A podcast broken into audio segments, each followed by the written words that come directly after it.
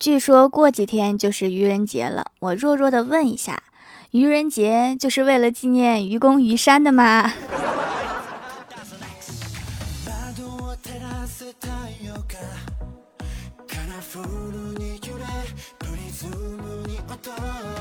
？Hello，蜀山的土豆们，这里是全球首档古装穿越仙侠段子秀《欢乐江湖》，我是你们萌豆萌豆的小薯条。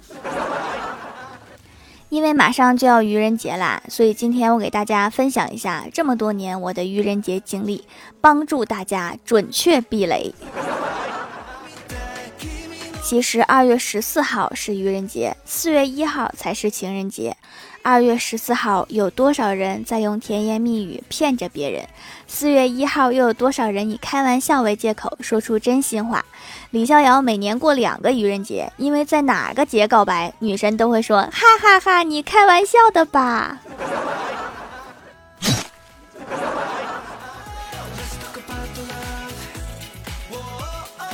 我记得去年愚人节的时候，我问欢喜今年有什么好玩的套路呀？欢喜说以前愚人节都是骗别人，今年我打算骗骗自己。我很好，我很快乐，我暴瘦。为了今天突然暴瘦，要不庆祝一下，去吃个火锅。上大学的时候，有一次愚人节上思政课，平时从不点名的老师突然点名了。有同学偷偷的掏出手机准备通风报信儿，老师看到了很开心的说：“你尽管打吧，我看谁信你。”看来老师等这一天等了很久。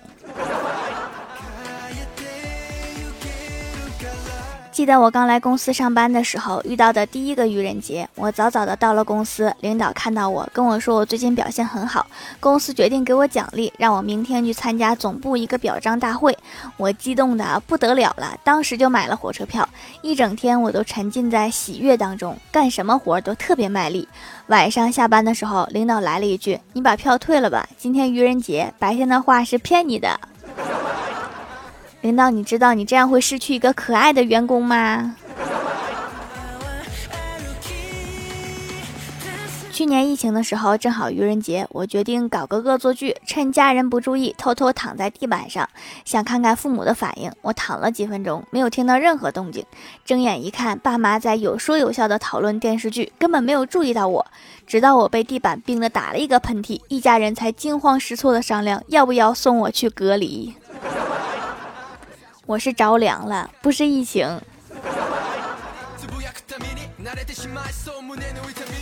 李逍遥做梦，梦到自己捡到一个神灯，召唤出灯神。灯神说：“今天是愚人节，许愿要反话才能实现哟。”李逍遥说：“神啊，请让我成为世界上最丑、最穷、最衰、永远没人爱的人吧。”神灯说：“好的，骗到你了。”神灯办事能力还是挺强的，这些愿望都实现了。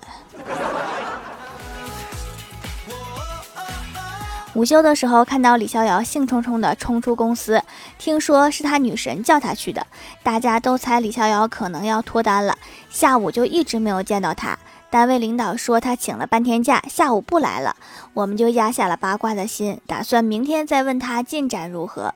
就在这时，小仙儿突然说李逍遥发了一条朋友圈，大家纷纷打开手机，内容是：如果你不喜欢我，请直接告诉我，没必要撒谎骗我说我长得丑。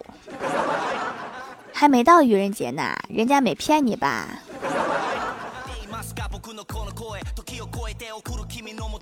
我们部门有一个重要岗位的姑娘要集辞，公司着急招人，移交工作，接连面试了五六个人，感觉有一个很不错。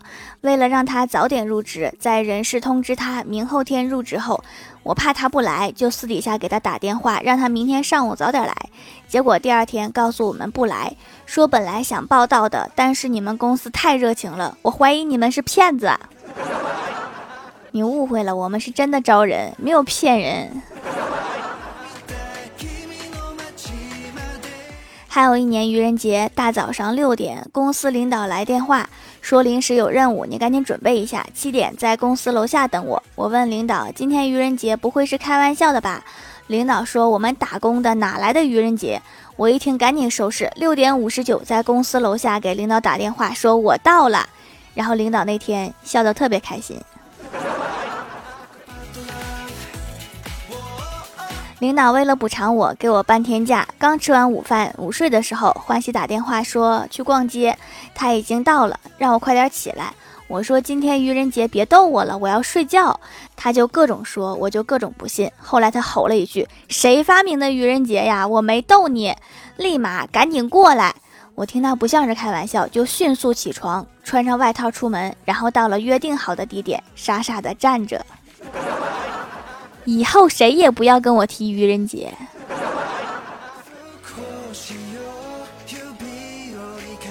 前几天同学聚会，一个男同学喝多了，跟我说：“上学的时候你为什么要骗我？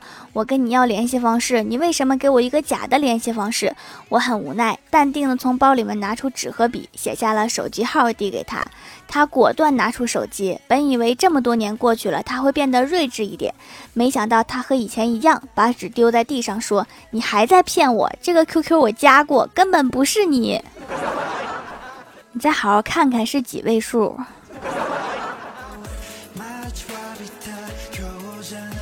郭大嫂让郭大侠去打听一下，我们五一能放假吗？郭大侠就神秘兮兮的说：“一个好消息，一个坏消息，你先听哪个？”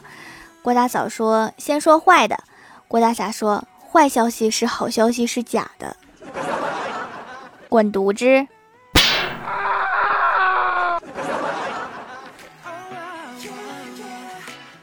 郭大嫂在家洗碗的时候打碎了一个碗，埋怨郭大侠说：“都怪你。”郭大侠不解说：“你打碎的为啥怪我呀？”郭大嫂说：“要是你来洗，我就不会打碎啦。”有理有据，确实是郭大侠的责任。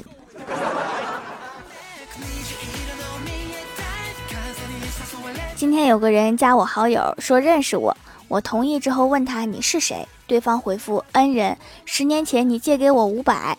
我好像有点印象，我说没多大事儿，怎么了？对方过了一会儿回复我说：“能再借我五百吗？”你不是来报恩的吗？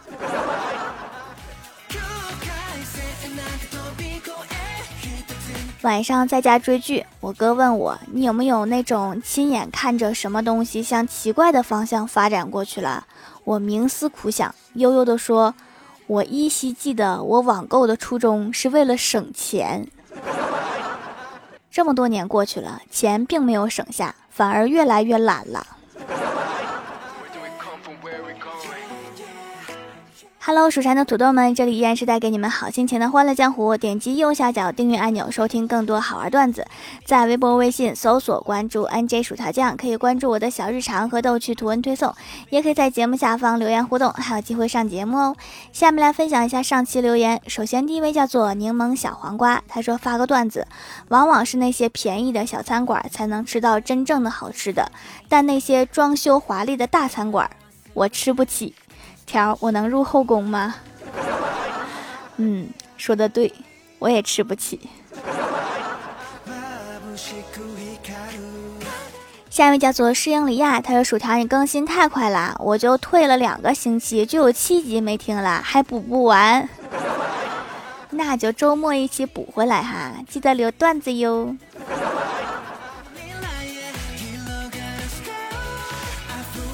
下一位叫做幺七八零二八八八 Q V V，他说：“我告诉你，以前我总是听绿色段子，但是他播的不好听，还不读我，所以我就转行听你的段子啦，求读。绿色段子，如果我没猜错的话，主播应该叫绿色。”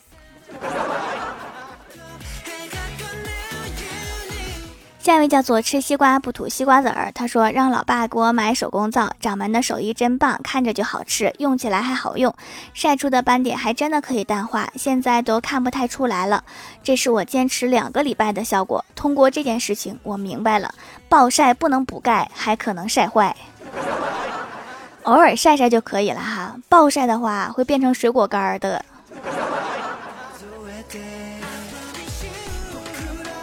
下一位叫做云慈去干饭了。他说发个段子：某系正在选班花，长相丑陋的彩萍正在发表参选演说。如果我当选班花，十年后你们就可以跟老公说，我大学时比我们的班花还漂亮，娶到我是你赚到啦！一阵热烈掌声后，彩萍高票当选。这个人的名字啊，总看成彩票，高票当选。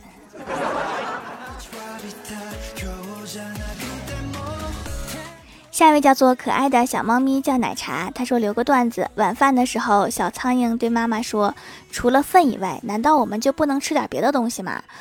妈妈气得一边打小苍蝇的屁股，一边说：“让你不懂规矩，让你不懂规矩，居然在吃饭的时候说这么恶心的东西，这个家教也太严格了。”下一位叫做红豆芽，他说：“条条你好呀，今天听到妈妈问弟弟早上见了小朋友怎么说，弟弟说早上好。妈妈问你跟小朋友分享玩具，小朋友跟你说谢谢怎么说？不客气。妈妈又问小朋友给你牛奶你怎么说？弟弟说吸管呢。我以为他会问还有吗？”下一位叫做糯米熊，他说最近婴儿霜、婴儿洗面奶都翻车了，不敢买了。家人开会决定买手工皂给孩子护肤，因为婆婆小时候用过自己做的，没有添加才更安全。薯条姐姐的手工皂特别温和，孩子就喜欢听薯条姐姐讲故事，用手工皂也觉得很安心，洗完脸小脸不红，还挺滑溜。以后就用手工皂给孩子洗脸啦。我就问一句哈，是不是？你们全家都叫我薯条姐姐呀！突然觉得自己像儿童节目主持人。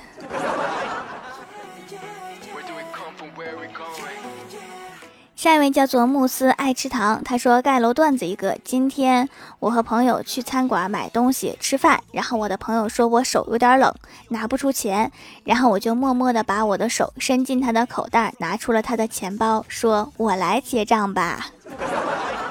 对方的心更凉了。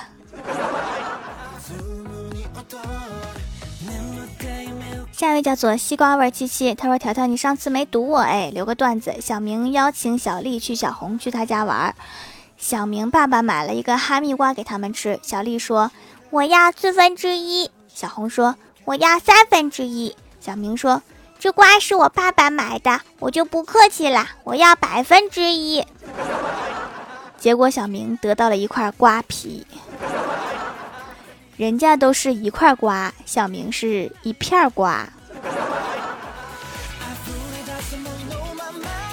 下一位叫做小薯条陈，他说郭晓霞做了一个实验，探究蜘蛛用腿听声音。实验一，蜘蛛放在桌子上，冲他喊走，蜘蛛走了。实验二，用小刀砍掉蜘蛛的腿，再冲他喊走，蜘蛛就不动了。实验证明，蜘蛛确实可以靠腿儿听声。